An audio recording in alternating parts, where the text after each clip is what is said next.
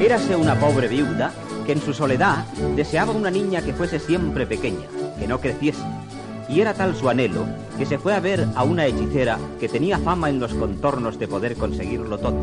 Tras mucho hablar y discutir con ella, consiguió que mediante el pago de doce céntimos la vendiese un grano de cebada, del que según la hechicera habría de nacer una niña chiquirritina.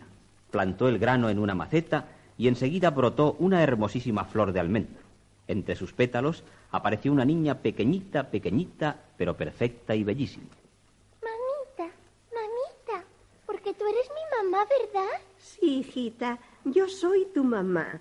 Y si vieras cuánto he rogado para que llegases. Pues ya estoy aquí, vamos a ser las dos muy felices. Y Almendrita era feliz con su mamá, que le había preparado una cuna en una cáscara de nuez.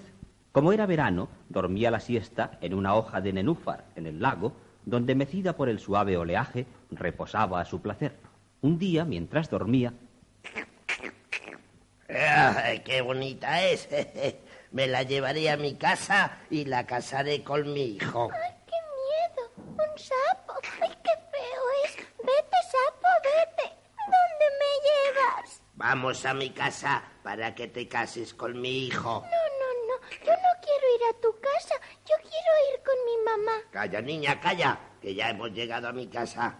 Hijo mío, aquí te he traído a tu esposa. ¿Qué te parece? Yo no quiero. ¡Qué Calla, niña, es! calla. ¿Qué te parece, hijo mío? Bien, bien, hijo, bien. Ya veo que te gusta mucho. No, no, yo no Bueno, por el momento y mientras preparamos vuestra casa, la dejaremos en su hoja a la entrada del arroyo donde nadie puede alcanzarla. Vamos, hijo, vamos.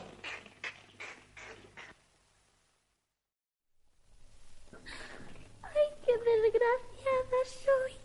¿Qué va a ser de mí? Me han dejado sola aquí. Me ahogaré. ¿Y si vienen? ¿Qué te pasa, hermosa niña? ¡Ay, pececito! Que un sapo muy grande y muy feo me ha robado y quiere que me case con su hijo, que es más feote que él y que además es tonto. No te apures. Nosotros soltaremos la hoja en que estás y el arroyo te llevará lejos de aquí. Hacedlo y os querré siempre. Y así lo hicieron los pececillos, y la hoja, al quedar en libertad, fue arrastrada por la corriente hasta un sitio muy lejano en que quedó embarrancada sobre la arena de la orilla. Allí pasó los días almendrita alimentándose con el polen de las flores y bebiendo las gotas que el rocío dejaba en las hojas de las plantas. Todos los animalitos y las flores la querían y a veces hasta cantaba. Sola estoy en este bosque, pájaros y flores, mariposas y ratones, que esperan que yo me acerque. Ellos vienen con su encanto y me quitan mi tristeza, consolando mi quebranto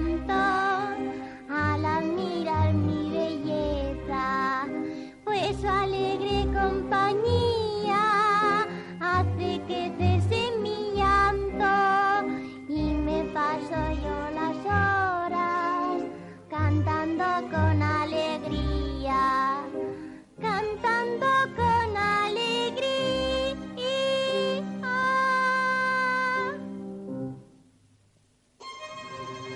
Pero el tiempo pasaba, llegó el otoño y tras él el invierno con sus nieves y fríos.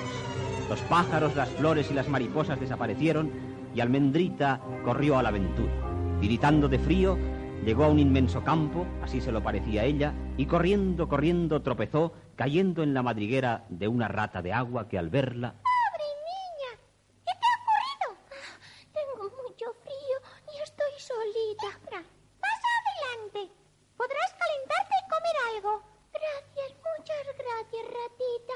Déjame que te beso el bigotito. Si quieres puedes quedarte aquí.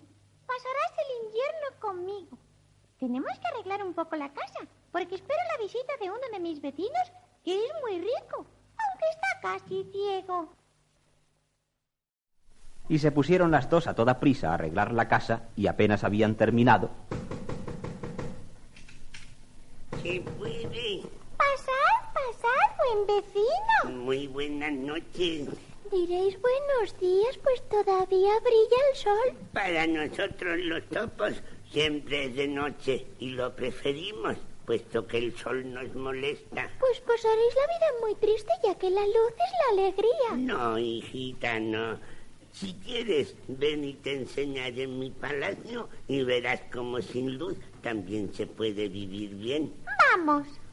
Ahora verás, almendrita, lo bien que vive don Topo. Pues andando, pero no os asustéis, porque en el camino encontraremos un pájaro que parece que está muerto de frío. Y don Topo las llevó a su palacio, enseñándoles todas sus riquezas en trigo y piedras de colores. De vuelta a su casa, Almendrita se paró al lado del pájaro y su bondad la hizo acercarse a él y comprobar que su corazón latía, que estaba vivo. Entonces sacó de su bolsillo unos granitos de trigo y se los puso en el pico. Al poco rato el pájaro, que era una golondrina, volvía a la vida. ¡Qué de gracias y de darte encantadora niña! Te debo la vida. Voy recobrando las fuerzas. Dentro de poco podré volver a volar. Todavía no, pues fuera está nevando. Quédate aquí, que yo cuidaré de ti. Y le llevó durante todo el invierno conservas de insectos y agua en el cáliz de una flor. Durante ese tiempo la rata Almendrita, Don Topo me ha dicho que si quiere ser Y yo le he dicho que sí, ya que no puedes encontrar en muchas leguas a la redonda un partido mejor que él. Pero yo no le quiero y no es de mi raza. Déjate de zarandajas y cásate con él. Es lo mejor que puedes hacer. Bien, doña rata. Déjame entonces que vaya a ver el sol por última vez.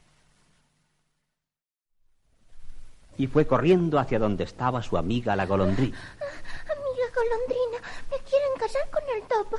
Ya no veré más el sol. Ya es primavera y el sol brilla. Yo estoy fuerte. ¿Quieres ponerte entre mis alas y te llevaré lejos de aquí? Lo siento por Doña Rata, que ha sido muy buena para mí, pero no puedo casarme con el topo. Me voy contigo. Y dicho y hecho, se encaramó entre las alas de la golondrina y cogiéndose con sus manitas de las plumas del cuello, surcaron los aires dejando atrás al topo y doña rata. A poco, la golondrina volaba sobre una alegre región llena de flores, donde descendió.